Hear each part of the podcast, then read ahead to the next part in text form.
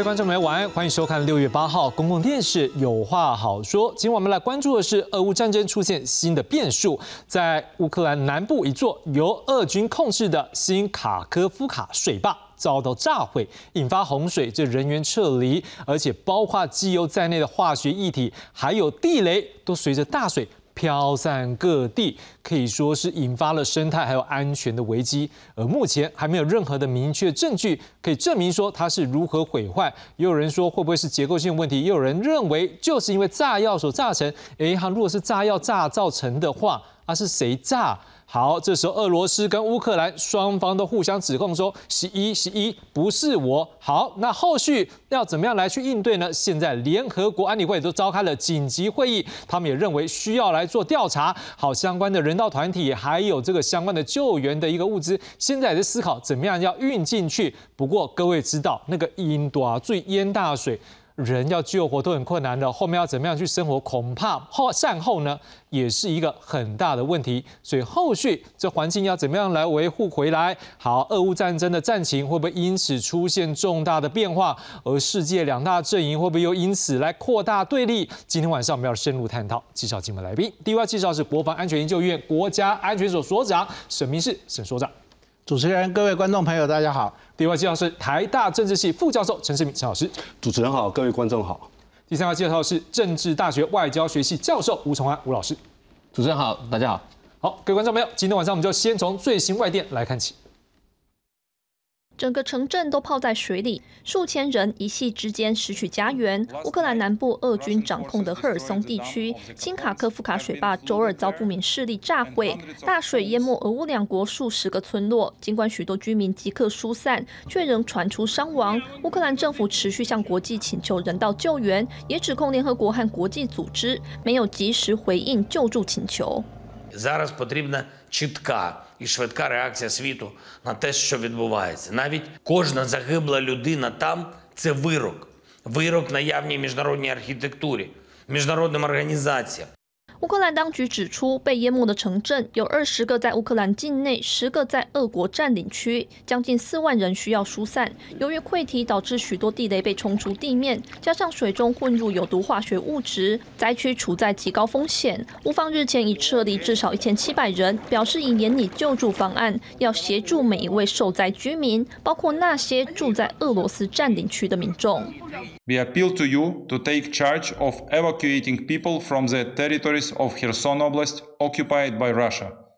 We must save the lives of these people whom the occupiers have condemned to death. We must act now. 新卡科夫卡水坝被认为是俄乌之间的平衡象征。当2014年俄罗斯入侵克里米亚时，乌克兰就曾关闭水坝，切断攻向南部的水源。这次两国都指控对方是炸毁水坝的凶手。俄罗斯外交部更暗指乌方执行恐怖攻击行动。公视新闻两言编译。好，这么大量的水量，对于这个环境来讲是相当大的危险，对于人们来说更是你熊熊招架贼最来。哎，各位连躲都躲不掉，甚至有外电就是说，这有乌克兰的军队是眼睁睁的看着对岸的俄军说就这样被冲走，因为对岸的地势比较低，所以他们比较没有办法躲。好，所以这样的状况之下，到底现在可能带来怎么样的危害呢？我们要做一个相关的整理。来，各位，我们先来看到的是，在这一次的一个事件发生之后呢。这新卡科夫卡水坝呢，它是一个供应三百万人水电的部分，而它的下游的赫尔松州百分之九十四的灌溉都是靠这里，而在它的上游的部分，我们看到扎波罗热核电厂的冷却水，现在会不会因为下面的水坝这个？Bunky 好，导致这个水量会不会不足，也备受关注。而另外呢，我们刚刚讲到俄国所控制那边的东岸呢，因为它相对比较低，所以现在看起来它影响会更大。不过你不要讲说好像对岸就影响到乌克兰控制这边，也没有好到哪边，两边加起来超过三点八万人都是受到威胁。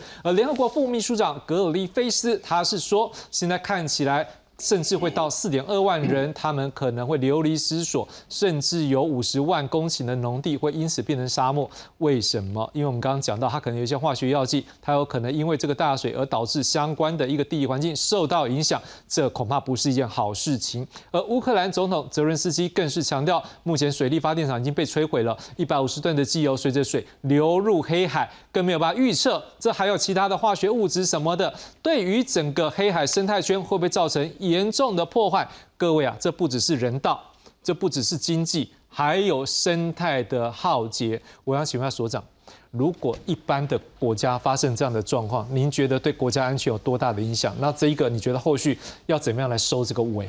呃，第一个当然就是说，呃，炸这个水坝，它到底是因为这个水坝本身的有一些建筑的漏洞，自然造成的，还是蓄意造成？那如果蓄意造成的话，它的主要的动机跟目的是什么？那我们知道，现在俄乌战争已经演变到说，呃，有可能乌克兰要从乌南，呃，对俄罗斯采取决战。那如果从乌南采取决战的话呢，呃，它必须要渡过河流，然后经过 M 十四号的桥梁，然后直趋乌南地区以后呢，直接攻击这个克里米亚。那以往的话，大家都觉得他已经在集结兵力，可能是高达二十个旅在这个地方准备要反攻。那现在呃，如果说因为水坝被爆破或者是损坏之后呢，造成水灾，等于说这些呃原来地区或低洼地区已经变成泥泞，而且这个桥梁受到损坏。等于说会让乌克兰它整个如果在乌南决战的这个作战计划势必要大幅度的调整。那如果用这个来考量的话，就表示说有可能是俄罗斯为了避免乌克兰的反攻，所以采取这种呃爆破水坝或者是决堤啊。那我想呃这样的这种作战思维或者作作战的战史案例，也过去也曾经发生过啊。像一九三八年，我们知道这个抗日战争的时候啊。那一九三八年，因为呃，我们国军为了要阻挡日军啊往河南进攻，甚至要攻占这个郑州，所以在花园口这个地方采取决堤的行动。嗯哼。那决堤之后呢，那当然就迟滞了这个日军的行动啊，大概持着大概四个月啊。那这张照片大家可以看到，就是原来这个日军的这个行动，因为决堤之后呢，他被迫在这泥泞道路的行军。所以他只能人员行走，他的呃重装备啊也没办法行走。但是这样的这种行动呢，不只是对日军造成影响，我们看到这个国军的啊，他本身的作战行动也受到影响。他必须在这个呃这个搁浅或者比较浅的河流当中来进行作战。所以如果纯就军事来讲，啊，有可能是俄罗斯，但是它所造成影响不单单只是乌克兰它的决战而已。啊，譬如说，呃，原来这个这个。水库呢是在这个地方，在新卡霍夫卡这个地方。那大家可以看到有一个蓝色的这个线，那是自来水管。等于说原来是要从这个水坝引水到蓝色的水管，然后直接到克里米亚。所以攸关克里米亚自来水跟淡水的饮用。所以这个水库爆破之后呢，变成这个水库水位下降，那是不是有足够的自来水能够提供克里米亚地区？那我今天看到报道的克里米亚地区也是说。呃，水够用，绝对没问题的。好，所以第一个危机就是饮用水的危机，呃，可能解除了。第二个就是，呃，第聂伯河这个地方它有核电厂，那一般的核电厂都在海边，因为它需要海水来冷却。那这个核电厂是用这个地方的水来冷却，但是它水位下降之后，会不会对这个核电厂的这个冷却效果造成影响？啊，也是国际社会所关注的啊。那一般来说都说现在没有问题，我们不知道未来有没有问题。另外就是这个水坝被爆破之后，它原来可以呃蓄洪啊，就避免水灾。那现在这功能可能已经受到影响。再来就是灌溉的功能，我们知道乌克兰它是粮仓，那如果说水坝被爆破之后，虽然水很多已经流到下游，但是最终会流到海里。那今年年底或者是明年的灌溉。水会不会受到影响？那会不会造成粮荒的问题？因为在一九三八年这个花园口决堤的这个事件，也后面也造成了就是在河南地区、安徽地区啊，它的饥荒或者它的粮荒等等，所以它造成的影响是非常大的。那另外，呃，在国际法里面，他也提到说，你不能用这种影响环境的作战的武器跟手段。那你把这个水坝爆破之后呢？呃，其实也违反了国际法。那我想，如果说呃很明确的这个责任在俄罗斯，那我想普京他身上要多一条责任。老师，我们也知道一件事情，当然我们不知道它这水退的速度快或慢，但是不可否认，这是在一个交战的一个环境里面。是，因为我们有看到外电写到，是说事实上他们也曾经。乌军这边想要救人，结果俄军竟然在对面探着皮克卡帕，但这样要怎么救人？没有办法救。好，那如果再这样，我们都知道，像台湾，我们如果台风来之后，各位，我们第一个想到要去清洁消毒这个问题，是因为它的环境就可能会有污染，加上现在还有化学药剂的问题。你怎么看？说后面的人道救援是不是更复杂？呃，我想它复杂原因是现在还在交战状态。是，如果它只是普通的一般的天然灾害，当然就是哦，我们全力投入救灾行动。但是，诚如刚刚主持人讲的啊，乌克兰要去呃营救这些灾民，结果对岸的这个俄军在攻击他或者射击他啊，所以这很复杂的啊。那第一个就是呃，相对来讲，这俄罗斯在救他的军队的时候，那这边当然也会开火。那这种情况之下，可能会让这个伤亡呃这个规模更加的这个扩大。啊，那所以这变成同时又有呃战争，同时又有天然灾害或所谓的人祸，那受灾害的大概就是这个地方的人民。的确，现在双方互控对方的不是，好都证明公 Gagibo 做这样代际，但是都说都是你做的，到底双方说什么？我们来看一下。来，各位，我们先看到的是乌克兰泽伦斯基，他是讲说，他透过 Twitter 讲说，水坝被俄军炸毁的啦，让全世界看见俄军必须要被逐出乌克兰，一寸土地都不该留给他们，因为他们用每一寸土地来制造恐怖，而且乌克兰这边很强调这个水坝是。俄罗斯这边你所控管的，现在是在你的控制的范围，所以这个说不是你，他们觉得说不过去，他们觉得就是因为为了目前战情的状况，所以做了这样的一个事情。好，甚至他们还讲说，会不会是俄罗斯自己没有算准，因为他们自己所占领方这边地势比较低，所以反而也造成自己的伤害。不过这都是乌克兰方面的一个说法。另外呢，乌克兰的总统顾问。波多利亚克，好，他也在他也在这个有这个乌克兰的一个媒体是在报道，是说目前情报调查证实是俄罗斯第二零五机械化旅地印所炸，好，由马卡列维奇来下令，好，那他们也强调这炸毁水坝跟滥用大规模杀伤性武器无异，所以明显触犯战争罪，这的确我们大家可以请陈老师再跟我们讲了，因为好像在日内瓦公约里面这也是其中的一条。好，那俄罗斯总统普京呢，他则是在跟跟土耳其总统通话的时候讲说，哦，乌克兰哈，你哈在西方各国建议之下，你犯下战争罪了，好做这种恐怖攻击的手段，好在俄罗斯的领地做这样的妨碍行为，是升级俄乌的冲突。好，克林姆林宫发言人。佩斯科夫一样的口径，他说是你乌克兰蓄意的破坏，因为你基辅想要大反攻嘛，一直做不到嘛，所以你就是这样做来做反攻啦。吼，啊，不知道陈老师你怎么样看？到底是哪边？而且这个东西就国际公约讲，是不是真的罪大恶极？不，当然依照国际法而言，哈，你针对这个民间的一个设施，尤其重大的基础建设设施。进行这样的轰炸，而有可能造成一个人道危机的话，那是构成一个战争罪的。所以这也是为什么说到目前哈，当然乌克兰跟俄罗斯他当然都具都明白的否认。好，那当然到目前看起来，我们也还没有办法说找出一个明白的证据，好来证明说到底是谁做的。好，因为毕竟现在也还没有办法说做一个实际的调查嘛。好，虽然说现在土耳其的总统哦，他已经说跟。两边和俄国跟乌克兰总统都做了一个电话的一个沟通，希望说能够组成一个国际的调查团，是来进行这样的一个实地的调查。好，那当然包括乌克兰、俄罗斯、联合国哦，或者说这个土耳其各方当然都可以去参加这样的一个调查。但基本上，我想。即使调查，我个人也觉得很难说去找出一个证据了哈，因为毕竟时间久了以后，很多证据可能都被湮灭掉了。不过，当然还有另外一个可能性，当然就是因为毕竟这个水坝哈，它其实在过去这一年多以来的一个乌克兰战争中，它其实已经多次的受到一些伤害了哈，所以当然也是有一些专家学者会觉得也不可能，哈，就是他自己本身可能原本就受到一些损害，好，那在最近的一些很气候的影响，使得它的这个。裂痕逐渐的扩大，啊，因为毕竟在其实，在五月初的话，其实当时的居民其实就有曾经有曾经跟当时的一些新闻媒体哈，就做这样的一个呃，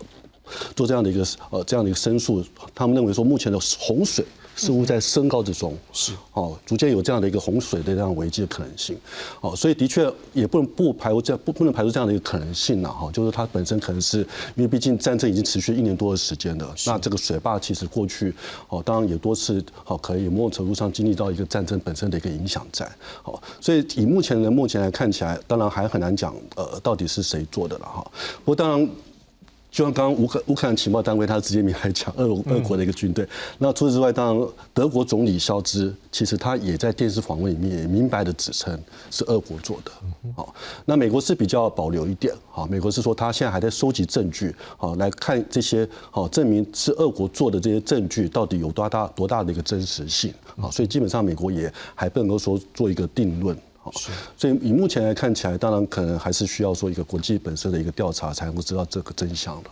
不过赵老师这样说法话，各说各话，恐怕这个结论应该是要持续很久，对不对？那如果是这个状况之下，你觉得双方的指责好，再加上那个彼此的恶意，你觉得会不会有些僵局看起来恐怕会更难解开？那那是一定的哈，以目前这样的一个状况，不管说乌克兰或俄罗斯是谁故意做的哦，那当然很明显的都是希望说能够对于他们自己本身的一个战情能够有所帮助，所以和谈更不可能，对不对？以目前看起来，我想和谈短期之内看不到这样的一个迹象了哈，因为毕竟乌克兰很明显在积极准备要反攻嘛，是哈。那俄罗斯其实他也聚集了三十万的一个征兵哈，那另一方面，俄罗斯其实明年就要总统大选了。我相信普京，普京在未来一年他也不可能说有什么样的让步了，所以说他不想选了，好，所以基本上以目前看起来这个僵局，我是个人觉得还是要持续一段时间了，是啊。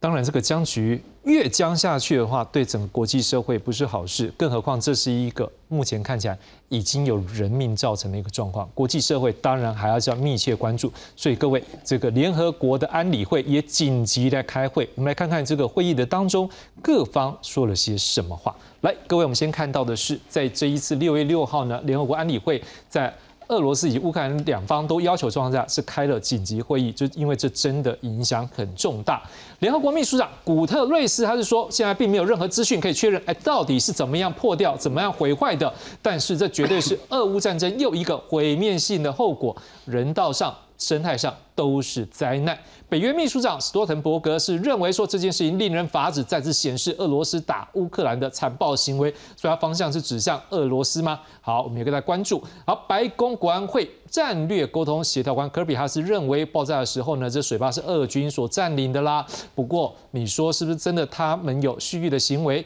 科比还是保守的说还没有办法做出结论。而德国肖兹。他则是认为，他研判俄方的攻击行动，就像陈老师刚刚所讲的，好，目的是要阻止乌克兰大反攻。好，德国实际上一直都很担心这件事情，结果真的发生了。他也强调，这恐怕是战争规模升级。而土耳其总统埃尔段呢，则是致电普廷还有泽连斯基双方，建议要不要成立一个国际委员会来做调查。吴老师你怎么看？国际现在在关注这件事情，对于这个真相的找出来是有效吗？对于双边把真理说清楚是有效吗？还是说最后还是有可能各说各话？战争我们知道它是有阶段性的，一开始会有双军对峙，或是我们讲 military display 展现军队，然后再来就开始谁看第一枪，慢慢就开始往这个战争升级来打。一般来讲，战争在打的时候，通常是以军用设施为主，但他们会一些误击一些民用设施。我们过去一年来看的这个乌乌克兰战争，它会误击一些民民房啊，对不对？他说有的狙击有躲在那个大厦里面，它的误炸啊。但是这一次这个水坝是第一次大规模对于这个民生设施进行。攻击。第一个，我们假设我们不知道是谁做的，对，它是一个大规模。为什么讲大规模？第一个，它造成的呃，这个水坝可以储存十八万立方公尺的水，相当于美国有一个盐犹他州一个大湖大盐湖 Great Salt Lake，那水量是很大的。是水量一下来之后，它可以造成第一个人民财产丧失的那个水淹过去。第二个，它上面带了我们讲有机油，可能有化学物质，赫尔松州还有赫尔松市是基本上是乌克兰的刚才讲的粮仓，好。它只要水淹过去，短时间那是很难耕种。如果在上面有浮有机油跟化学物质，那块田地大概就不行种，毁掉了，就毁掉了哈。根本不用讲，今天新闻就讲哦，它那个水坝哈被炸了之后，很多鱼本来是在那个水库里面的，来不及游回去啊，大量的鱼死亡，这是生态的浩劫。所以为什么联合国就大举声明说，这个不只是是对生态，对人啊都是这样子。那其实我们来看说，当时呃，普丁在进军很快，他控制整个赫尔松州还有赫尔松市的时候，为什么？第一个我们要知道他有个战略目的，就是刚才沈双也讲了，他要保证克里米亚的自来水无虞，因为过去自从普丁二零一四年占领了克里米亚之后，克里米亚有一个很大问题就是它常常缺水。它缺水怎么办？他们就用地内薄河的水，并且有运河将地内薄河水引用到这个克里米亚，让克里米亚人民不会缺水。这是为什么？普京怎么想办法都要守住赫尔松。问题是赫尔松市好，在这个地内薄河西岸这边很难守。所以他们在去年的时候，他们就决定撤退，撤到东岸，让这个乌克兰军队收复这个这个赫尔松市哈。然后他们就继续那个普京继续固守这个东岸这边，所以进行了一个僵持在这里。可能乌克兰军现在他们决定要大反攻，对这，号角响起，而且泽伦斯基也告诉人民说，你不要把我们这个战争的消息传送给别人哈，基本上准备要去反攻。那假如我们知道这前因后果之后，那这个水坝的破坏应该是有迹可循，有可能。双方一个，或者是有人想要乌克兰战争继续升级不要停的一个阴谋论在这里，到底是谁？我们不知道。我想美国人比较保守，科比讲我们不知道，他们可能真的不知道，因为任何一方指责的话，都有可能让战事继续升级。为什么？因为人们会仇恨感会起来，是人仇恨感起来，那个战争是打打不完的哈。那刚才的呃主持人讲，那和谈有没有可能？基本上领土这个东西，对于一个领导人来讲，不管是民主的领导人也好。独裁者也好，都是一个不可丧失的东西，因为它不只代表上面的经济利益，也代表所谓人民的情感跟爱国心。所以民主领导人不可能丧失领土，一旦丧失领土，他就往不能交代，他可能选举都选不赢。是独裁者更不可能，他丧失领土，他可能会被 chop the head，头被砍下来。所以接下来这个两方人对领土的丧失，我想是很难去达成的。如果中间这第三个协调者出来。有最近有人这样讲啊，希望这个泽伦斯基割让领土以求和平。如果你是泽伦斯基，有可能吗？这是不可能的。是最后一点我要讲的就是，其实在这个扎波罗热这个地方哈，就是在这个水坝上面有一点点，就扎波罗热。扎波罗热是什么地方呢？就是刚才我们刚才提到了核电厂啊，这个地方提供了整个乌克兰哦最主要的核电厂在这边哈。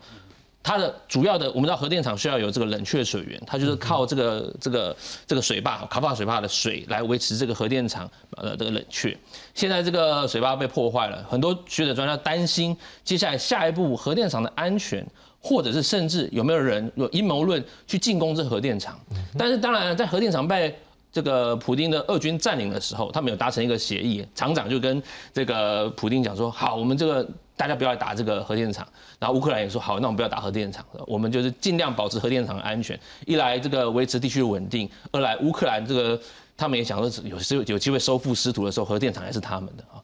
但是这个未来这个我们要看，就除了这个天然灾害之外，核能安全也是很很很重要的。的确，我们透过三位老师帮我们的分析，我们可以感受到。第一个人道，第二个生态，甚至还有我们最不希望看到核能安全等等议题，都是国际社会现在所关注的。但不可否认的，突然来了这么一个哎水把水给跑出来的问题，哎原本在战事就已经是僵持的状况下，再加上这个变数中，恐怕。更是困难，但是这样的一个事情，可能对于双方哪边是有利呢？还是双边都没有利呢？还是对某一边可能特别的麻烦呢？我们也要来做进一步的讨论。我们现在看到的是，在这事件发生之前的时候，可能国际社会对于目前。乌俄战事，这俄罗斯来攻打乌克兰这个事件呢，它的一些解析，我们从这个地方来做一个推敲，看看对于原来对谁可能是有利，可能因为这件事情会造成怎么样的一个伤害，我们再请所长来帮我们解读。所以我们先来看一下三个报道，我们来整理出来的。来，各位，我们先看到是美国恩斯因在六月五号。到提到这俄罗斯佣兵组织瓦格纳部队的领导人普里格金呢，他是讲说，在他把这个阵地交给俄国正规军之后，导致他们自己也发现乌克兰军队已经夺回巴赫姆特附近某一些村庄的部分了，所以看起来乌克兰的反攻，就这一个瓦格纳部队自己的说法。确实是有。好，英国《每日邮报》一样在六月五号的报道，他们有来自一位叫英国伦敦皇家三军研究所研究员布朗克他的一个分析。他说，俄罗斯这边几个月来，他们强化战壕啦、雷区啦、反坦克防御工事啦。不过，就像刚才沈老师有提到，阿狼都是波告，所以说句实在话，缺乏弹药、备用零件、增援储备还有士气都没有。所以，但是至少他们现在把这个战壕、雷区这些反坦克防御工事都做的是够，但是后面恐怕后继无力啊。那而乌克兰这边呢，这个三军研究所他们的分析是说。有得到北约的装备，包括德国豹二还有英国挑战者二这些战车，好在内的这些重大的装备。不过还是有一个问题的，你要怎么样大规模突破坚韧的俄罗斯防线，恐怕才是关键。因为你要突破过去，我们刚刚讲了，它的战壕、雷区等等这些都很稳固啊。你要过去，你恐怕是重大的伤亡。所以这样子过去，你是要怎么样去减少你的伤亡之下，能够打过去呢？所以布朗克他在这一篇报，他也提到说。要怎么样把握这次的机会，恐怕也是俄啊乌克兰这边要去掌握的，因为他们怕说北约会不会最大能够支持的力量，也就是这一次了。富比士杂志六月六号的报道，他说现在乌克兰部队好像在测试哦，在看扎波罗热还有顿内茨克这边，哎的乌克兰在看俄罗斯你们的防御强不强？因为我们刚刚讲了，它是不是一个很坚强的一个防线，所以他在看说，咦，我要怎么样去攻击你？我比较大的机会哦，不然我攻击过去很危险，会有重大损失嘛，所以我就慢慢的试探。好，所以这个杂志也讲到，是说对乌克兰指挥官来讲，我是试探性的袭击的好处，是我可以保留我的主力部队，等待到我找到你的弱点之后，我选一个最好的天时地利的时间，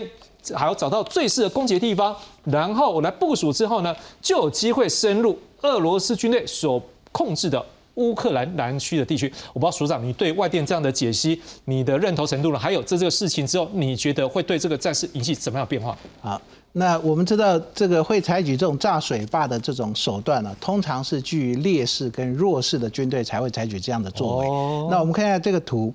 这个就是俄罗斯控制的地区，那这个就自来水管，那爆破的地方就在这里，等于就是俄罗斯控制的。是，所以由俄罗斯控制的地方，然后它透过爆破的方式，然后淹没以后呢，去阻挡。这个乌克兰的军队进行决战，这种说法是很合理的，而且它爆破同时又到了一百多吨的机油，就是摆明让这个水没办法让下游的居民使用，所以从这些理由看起来，可能是俄罗斯他所做的。那俄罗斯为什么要这样做呢？我们看一下，这是整个目前的这个作战的态势图啊。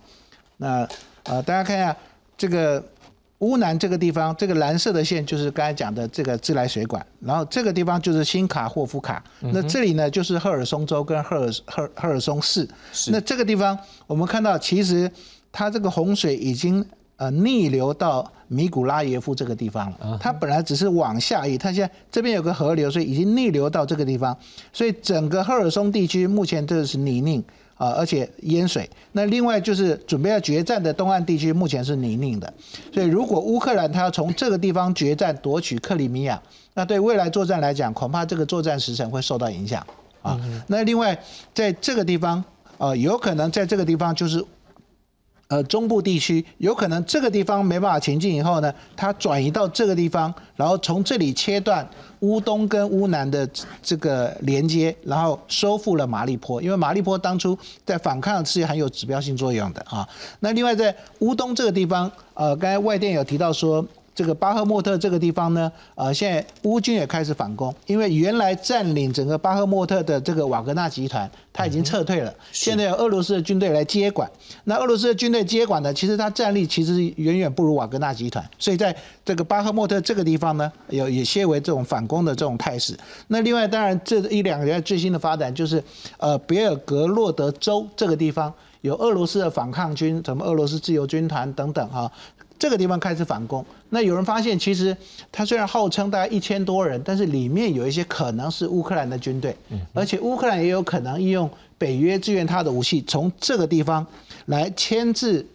俄罗斯的主力，让他的部队呢没办法在乌东地区作战，或者是支援乌南地区作战，所以他有这样的这个作用。所以在整个水坝事件之后呢，我们可以看出来，可能乌南的决战。时程往后延，那往后延情况之下，那在乌东或者乌中或者是呃别尔格洛德这个地方，会不会转换成为下一个作战的重点？还是等到乌南地区啊它的重建或者是战战备准备完成以后呢，还是持续从乌乌南啊？我觉得是可以考量。但是如果还是要从乌南的话，那当然战争势必要延长。如果他采取中间这个地方的话，我觉得是可行性会比较高的。但是他必须要集结重大的部队到这个地方来。那目前这个俄罗斯是在空优方面是比较占优势，那你大部队集结或者行动就有可能受到它影响，所以这也就是为什么乌克兰呃这么急着要求要有 F 十六，或者是要多一点这个防空系统，它主要原因就在这里，就是用来反制这个呃苏联它的空优对乌克兰地面作战的影响。老师，我们再补一个题目，就是说您刚也提到，当然相对比较弱那边可能才会出这样的一个险招。好，但是我们刚才透过。的外电的报道，我们也看到一件事情，就是说乌南这个地方确实是已经准备集结重型的这个部队要来跨过去。所以您刚也告诉我们了，越松软啊，能那个头更过不去。好，那这个问题来了，我们要讲一件事情，说既然我原本乌克兰我的设定的战略，我的战术就是往南这边打，所以当我你刚刚讲说我可能要有可能要往战线就往东部走的时候。那这个要重新去拟定一套这一个战术，重新去拟定一下我的部队的部署，这是不是也相对来讲说双边现在要重新去规划，看看我自己有的多少的资源，我还有剩多少的武器，我多少的人力，重新到那边我要采取什么样新的战术，是不是可能整个战情又整个完全翻了？呃，其实作战讲究主动跟弹性是啊。那虽然大家都认为是乌南，这个是就作战目标还有他兵力集结集集结来分析。但是如果俄罗斯把重要的兵力都放在这个地方，他就不会硬碰硬。所以前一阵子为什么有试探性的攻击，就是看这些地方它的防守到底怎么样。那这个地方为什么列为主要目标，就是因为它离俄罗斯的本土比较远。因为如果在乌东这个地地区作战，等于说这个地方完全收复之后呢，这个地方其实连带俄罗斯也很难防卫了啊，所以他呃一方面以这个为目标，一方面在乌东或者是乌中这个地方试探，如果他发现哪一个地方比较薄弱，它的弹性就是我的兵力重要的兵力可以随时转用到这个地方，然后让这个地方被我攻击的重点。好，那我再追一个，是乌南的地方，所以它现在是水灾，现在土是软的，对，但是我若采用轻兵的攻击呢？例如说，我们现在就是步兵部队，因为如果说我确定我在这一区，我现在乌克兰的军队它可能受到损害比较少，我的后勤补给比较强，我的士气也比较好。你那边是被水冲掉，每一个士兵就像您刚刚讲，如果是像我们以前这个日本跟我们的国民的。我们国军这样的状况对抗的时候啊，全身都湿塌了。可是我现在攻过去的时候，我的后勤补给是强的，会不会反而这也是机会？我比较容易去打他们。呃，第一个就是如果说你重装备没办法西行，第一个你的渡河攻击你要怎么渡河？嗯哼。啊，那因为公路已经不能走，是，然后你装甲车你可不能求渡，然后到对岸，然后直接前进，你大概只能透过步兵、透过船艇的方式渡河。那这样其实很容易受到攻击。受到攻击之后呢，你就算兵力非常多，但是你的部队大概都是装甲旅、机械化旅，是。那等于你把你的优势放在对岸，然后步兵前进。是。那，我觉得就算。你能够建立桥头堡或滩头堡，但是你能够前进的范围其实不远。那这样的话，俄罗斯的空军或者他兵力转用，恐怕你也没办法得到什么样的优势。所以没有得到保护的效果。对，所以这样从邵老师帮我们整个做分析之后，看起来在乌兰这边势必是僵持，势必战情它是要在持续延后的。但是看起来就是在乌东的部分会不会有新的突破，我们后续要做观察。不过当然，我请问到陈老师，如果就两国之间战略上面这样的规划的时候，我们都知道。战略国就是它的这个国防的一个防卫，跟另外东西是外交，这样是两回事。这是两只手同时在进行。你怎么样看？说这两国现在要怎么样来画帕拉 K，还是包括周边的国家，他们可能怎么样来参与这样的一个两边的一个处理？因为这个事件看起来，现在两边也都讲说我需要人道，可是光打仗这件事情不可能数百起啊。的确然后因为以现在状况状况看起来，其实很可能会持续还蛮长一段时间的僵局，很难说用一个战争的方式来做一个决定性的一个好这样的一个结果。对。那在这种状况之下，当然好是否做其他的国家有可能说出面来进行这样的一个调停？好，那这个当然也是国际社会。不少人和不少国家所期盼的嘛，因为毕竟这样的战争其实持续一个多一年多的时间，整个国际社会不管经济啊，哈，整个好都受到很大的一个伤害。但现在问题当然就是说，俄罗斯跟乌克兰本身他们彼此所要求的一个好条件。毕竟还是南辕北辙。嗯哼，好，双方基本上还是有很难一个调和。是好，那你说呃，要乌克兰好用土地来换取他所谓的一个和平，那基本上泽连斯基不可能同意。他已经明白讲，他希望能恢复一九九一年时候的状态。那至于说你要俄罗斯撤军，俄罗斯撤军象征他代表他他承认他战争的失败了嘛？那这样的一个打一年多的结果，结果什么东西都没有得到，那你俄你普京的整个威望可能荡然无存了，你明年可能也不用总统选举了，啊那这个也是普京说不可能接受的事情。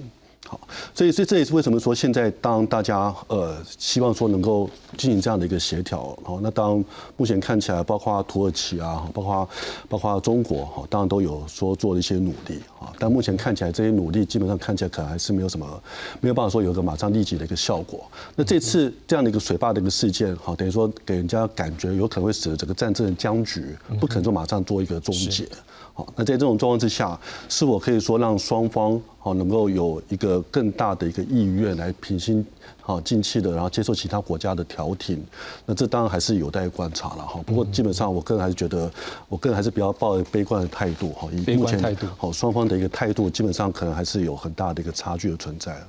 吴老师，如果延续这样的状况，是说双方就像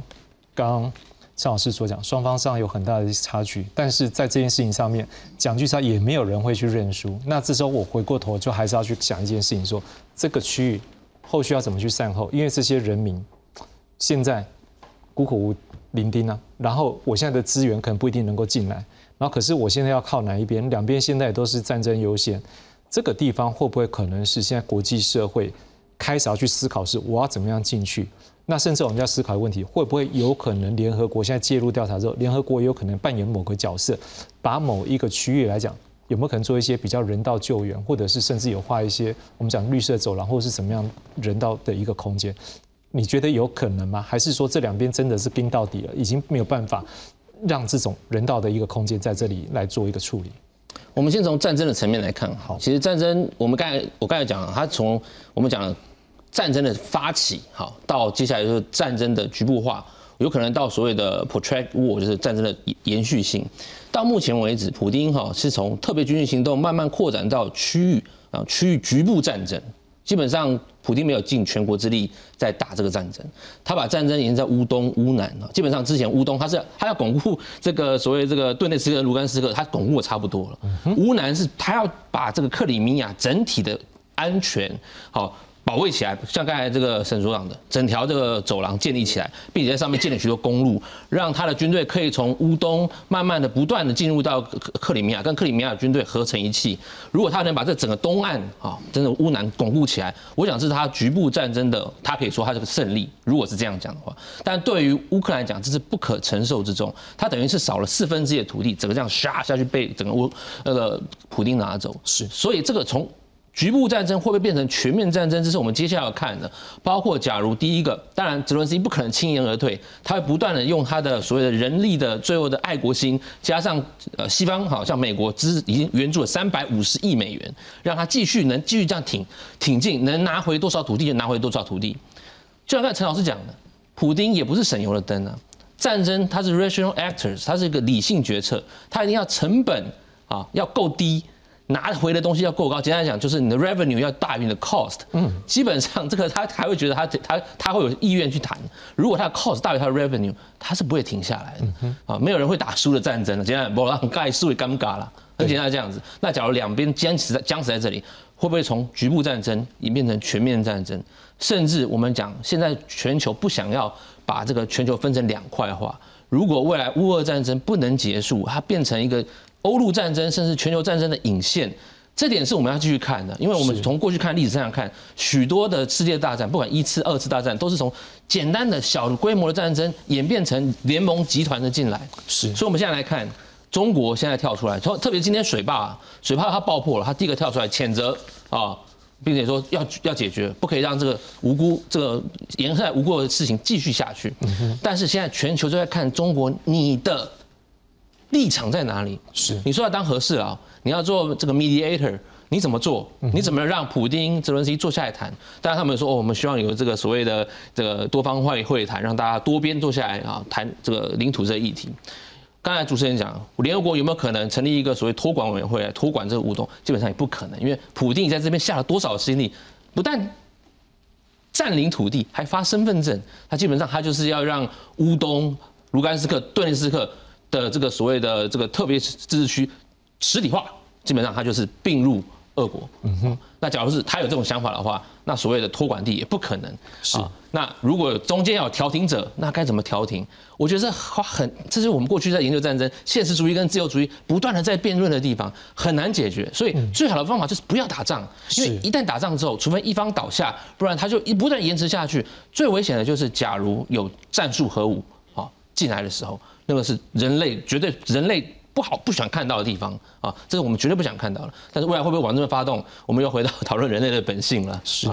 好，在这一轮的讨论之后，我们大家可以得到一个结论。我们让试着从不同角度去推敲，得到最后一个结论就是看起来会拖，就是拖这个字一直拖拖拖。好，沈老师，如果真的拖下去，问题又来了。我们都知道粮草一定有限。好，尤其在这个地方资源现在越来越少了，我的弹药也会越来越有限。对，好啊，更不要讲说我的军人也越来越有限。好，请问你告诉我们一下，像乌克兰跟俄罗斯还能够拖多久？两边越拖下去，哪边是有利，还是两边哪边会比较可怜一些？啊，第一个就是刚才提到这个难民的问题啊，就是在乌南地区这些难民。那当然，呃，联合国的处理大概比较难说成立在一个地方，然后收容这些难民。但是基本上就是乌克兰难民可以往往这个敖德萨，或者是往他内陆，然后成立一个难民营，或者是收留这些难民。那呃，在俄罗俄罗斯占领区的，当然可以输迁往这个克里米亚啊，所以应该是还不需要到国际社会或者是联合国的。呃，这种介入，因为那个地方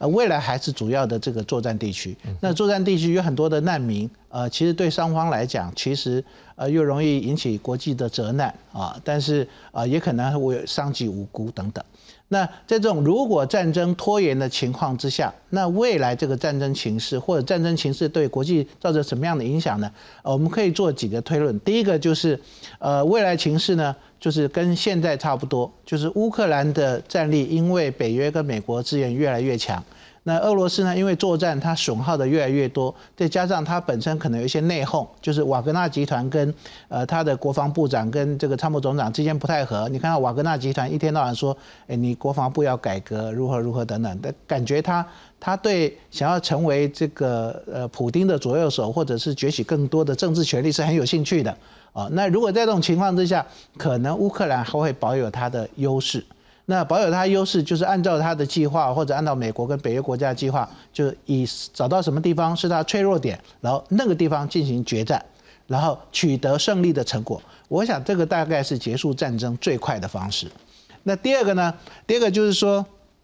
呃，俄罗斯占优势了。那经过这次这个水坝事件，或者是呃这个俄罗斯它后面后续的反攻，借由它的空优。啊，或者是甚至利用它的海军从黑海发动攻击等等，让它取得优势，让它取得优势呢，就变成同样的，就是你主要的攻击方向在哪里？你设定的作作战目标是什么？如果你设定作战目标是呃要呃更替这个乌克兰的政权或者占领基辅，那这是不太现实。但是如果说你能够确保你已经占领这个四个州。然后在这种情况之下，乌克兰愿意谈判，那大概就可以说是，呃，这个俄罗斯大概取得胜利了。那再来呢，就是刚才其实这个吴教授也提到啊，就是俄罗斯处于劣势。那为了要结束战争，美国跟北约国家大量的呃投入重要的军事资源，然后让乌克兰希望能够在短时间能够结束战争，甚至于呃这个今天的媒体也报道说。呃，这个北约说，呃，不排除有些国家军队直接支援乌克兰。那我们看到，其实乌克兰也使用了这个英国支援的武器，然后攻击俄罗斯的境内。那如果说，呃，或者是这个俄罗斯的反抗军开始反攻，那如果引起这个俄罗斯境内的这个民间的革命，或者是起义，或者是呢，这个俄罗斯战况越来越恶劣的时候呢，我们就不排除普京可能使用战术性核武。那如果使用战术性核武，就变成美国跟北约就要考虑，他也要不要同步使用战术性核武来反攻或者是反制。那这个大概是不大家不愿看到的结果，因为战争规模扩大，而且由常规的战争它变成核武的战争啊，甚至于可能啊美国跟北约就直接介入。那甚至有可能变成世界大战。那我想这个大家都不乐见。那这些相关国家也在避免跟预防会走向这个最坏的状况。的确，像刚才沈老师有提到，有些国家是让他们准备说来派兵，像这样的一个外电报道有讲到，就是说像这个前北大西洋公约组织的秘书长拉斯穆森，他是警告说，如果说在七月的这个北约的峰会上面，好，如果说美国等等北约成成员没有办法足够的给予这乌克兰的协助，那搞不好有些国家就真的要给他协助，而且他就直接点名，他说有可能是波兰还有波罗的海这些小国的国家，因为他们就是觉得。韦塞安内嘛，好，那所以这样的道理的时候，我们就要来思考一个问题：是陈老师，到底国际两大阵，像刚刚吴老师有提到，这会不会变成一个激化？那如果这角度来思考呢，会不会我们现在看到像北约，刚刚沈老师有提到啊，那他们就是有些国家已经开始动尾条，觉得我就是要加强下去的时候，好，这边有投入啊，另外一边不要忘记了，俄罗斯跟这一个。这普京跟这习近平嘛，西马吉马吉啊，然后而且我们到现在还是看得到他们这个中国对于俄罗斯的一个 support，它不是台面上，它也是资金购买或者是贸易方面的一种资源的一个赞助啊。你怎么样看这后面如果真的持续下去啊，就讲难听点，我就不想要输的感觉啊，对不对？我盖输也尴尬，那就继续投入，继续投入，最后这两大集团会不会这僵局也真的扩大了？扩大，我个人倒比较觉得，呃，可能性不大了哈，因为毕竟俄罗斯它是一个有核武的国家，哦，就像刚刚两位老师提到核武的因素，那我其实基本上我相信，不管说是美国哦，或者说一些北约的一些欧洲的大国哦，基本上很明显都非常谨慎的避免去。有这种核核战爆发的可能性，是，所以这也是为什么说今天 你看这些美国啊、北约一些国家，还是尽量避免去运送给乌克兰那些可以打到俄罗斯领土的武器，是，他们还是有一定程度的一个节制性，是，但是即使不给乌克兰可以打到俄罗斯领土的武器。但你还是不容否认，过去这几个月以来，整个西方的一个哈民主国家已经让乌克兰变成是一个相当强大的一个防御的部队了，嗯啊，甚至有相当程度的一个攻击的能力。那么，也是他攻击能力顶多只能给予他自己本身的乌克兰领土的范围，他还是好很明显的不希望说，好希望美国不希望乌克兰去打到俄罗斯的领土。嗯哼，那这样状况之下，其实我个人会觉得。你乌克兰，你说真的要赢得决定性的战争胜利也非常困难。嗯哼。那至于说俄罗斯，俄罗斯基本上当然的确不可否认哈。今天一个新闻出来，中国它五月份的一个对俄罗斯的贸易量已经是从这个战争爆发以来最最高的一次的一个数额了。好，那一般呃这个统计哈，今年的一个中国从俄罗斯进口的一些石油天然气可能增加百分之四十。好。但是基本上，我个人还是觉得啦，哈，中国对俄罗斯的一些呃 某种程度的一些援助，可能还是局比较局限在经济的面向。嗯哼，啊，武器或许有，但他我觉得他是透过比较间接秘密的管道，他还不至于说敢去公开的去大量去进行对俄罗斯的一个武器的支援。是，所以俄罗斯现在顶多就是能够获得，比如说像伊朗。北韩，好，他们一些无人机或者是一些炮弹本身的支持，但这个对俄罗斯本身的一个战力是不足够的。是，所以这也是为什么说一般认为俄罗斯目前它其实它的一个好攻击的能力其实已经受到很大的限制。嗯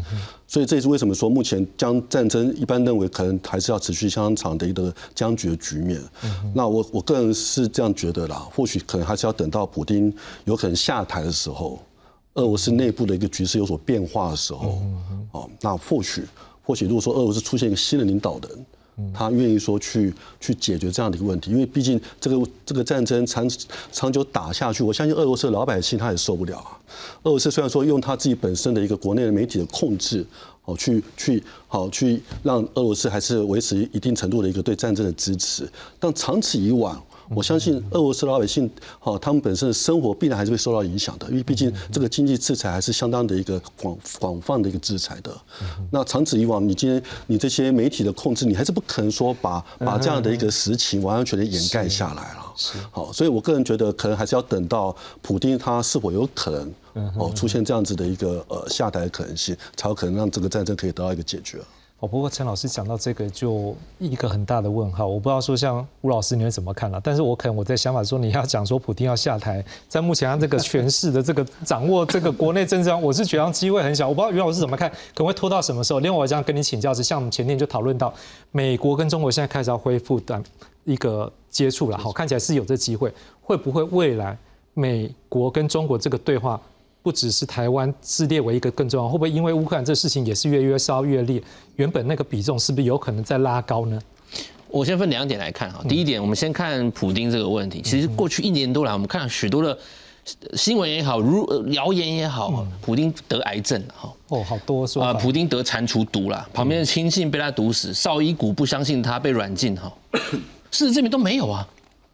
我们讨论从过去一年来讨论所有的国际新闻，这些新闻天天在看，没有半个啊。普利有没有癌症我不知道了。嗯，有人说他癌症手在抖啊，所以专制领导人如何下台？第一个，他健康问题下台，看起来他没有。嗯。第二个，人人国内明星丧失，可是国内俄罗斯的国内明星他是有内生性的，他可以控制用媒体控制明星的，明星可以传到他那边，他是等于是一直在一直在洗这个东西，所以俄罗斯民调不准，选举也不准。哦，选举不准，但是不准，他可以控制的。哦，票也可以控制，票也可以控制，控制控制。假如是这样子的话，对，那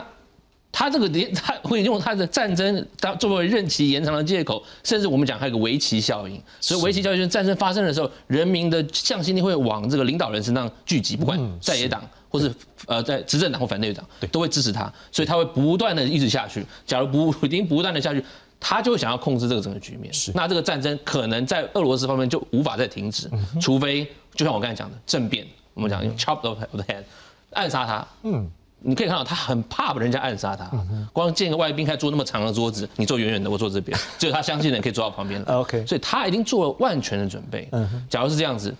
我们讲领导人因素，这个可以不用看，那国际的因素呢？中美接下来呃，布林肯是今天有这几个礼拜，他就是传讯说，我们像就为了台湾的问题啊，这个 common sense cordial 这共识性护栏再来谈。那乌俄战争，我想也会是一个美中两大强权的一个呃讨论的热点。为什么？因为它是一个区域型，而且全球型的一个连续的效用。这个战争不仅仅影响到区域政治的稳定性，也影响到经济、全球的这个货币的稳定性，甚至美中会因为这个战争在这里，他们必须贝多利分花心思在这里。你想想看，共和党花了多少钱在乌克兰呢？我刚才讲了啊，这超过台币一一兆了。那中国大陆也是，中国大陆为什么它不分边？最主要是乌克兰跟俄罗斯都是中国大陆最大的贸易伙伴，乌克兰是中国大陆最很大的粮仓的伙伴，黄小玉都是从乌克兰进口的。中国大陆也不想看到那边发生太多的事端，所以接下来美中如果能谈，除了台海问题、南海问题，我想乌俄战争他们也会想办法哈，当这个合适了。问题是那要看美国人愿不愿意让中国介入这个合适了的局面。是。好，我现在大概剩下哎六分钟，我最后一定要带回台湾，因为我们讨论任何国际局势，各位，我们就要聊这样子的话没有趣味，因为重点在于我们台湾怎么样应应这样的局势，因为这个关系很重要，是当国际的局势很多资源我们都在讲，如果今天结论就是也拖拖拖，就一直拖延在那边，那国际资源都往那边灌的时候，哎，各位，我们要怎么样来保护我们自己台湾最大利益？沈老师先来看的。呃，第一个当然我们过去一直在强调说，呃，美国在不管是军事援助或者是军售啊。在武器项目上，因为乌克兰需求其实跟台湾需求是有一些重叠的，是啊，譬如说 F 十六 V，譬如说 M one 战车，譬如说海马斯，我们就会担心说，呃，如果美国优先提供给乌克兰的话，那如果以二零二七为主要的时间点。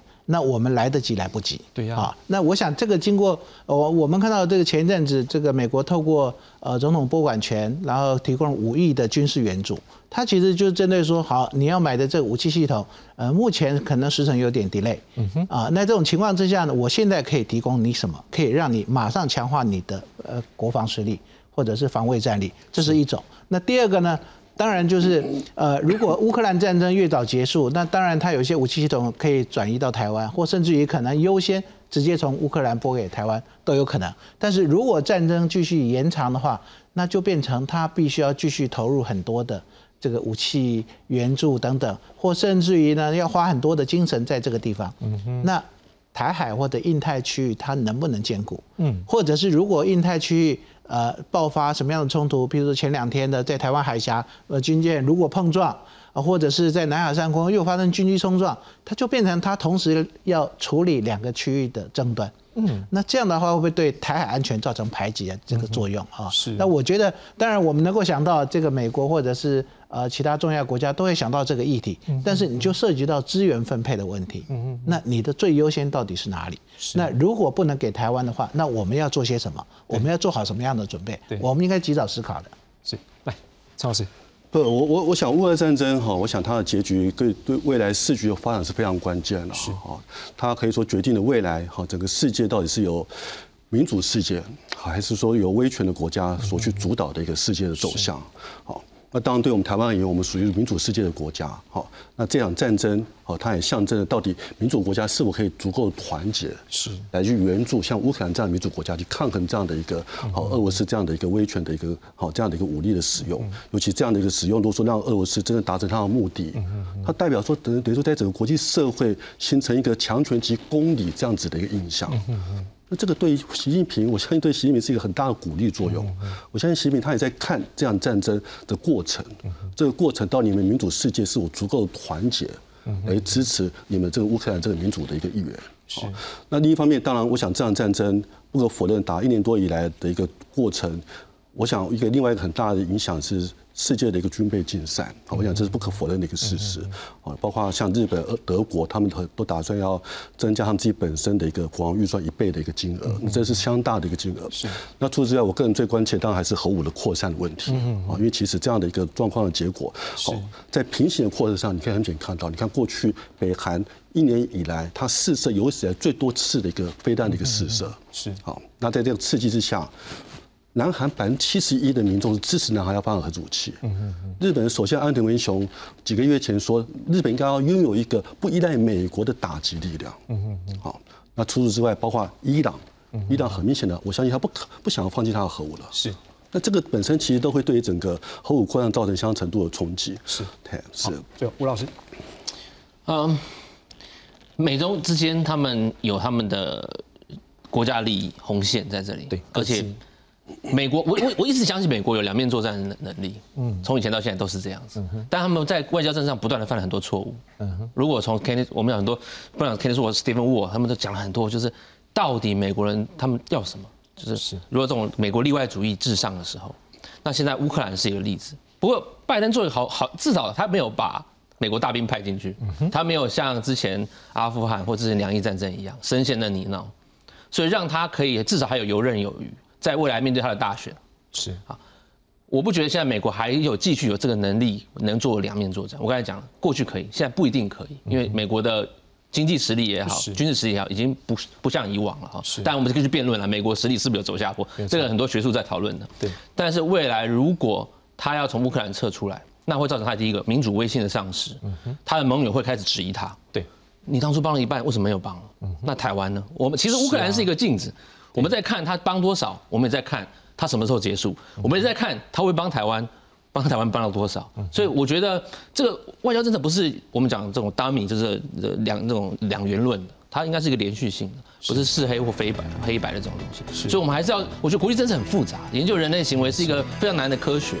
啊。啊，但是我要再讲一次，战争一旦发生。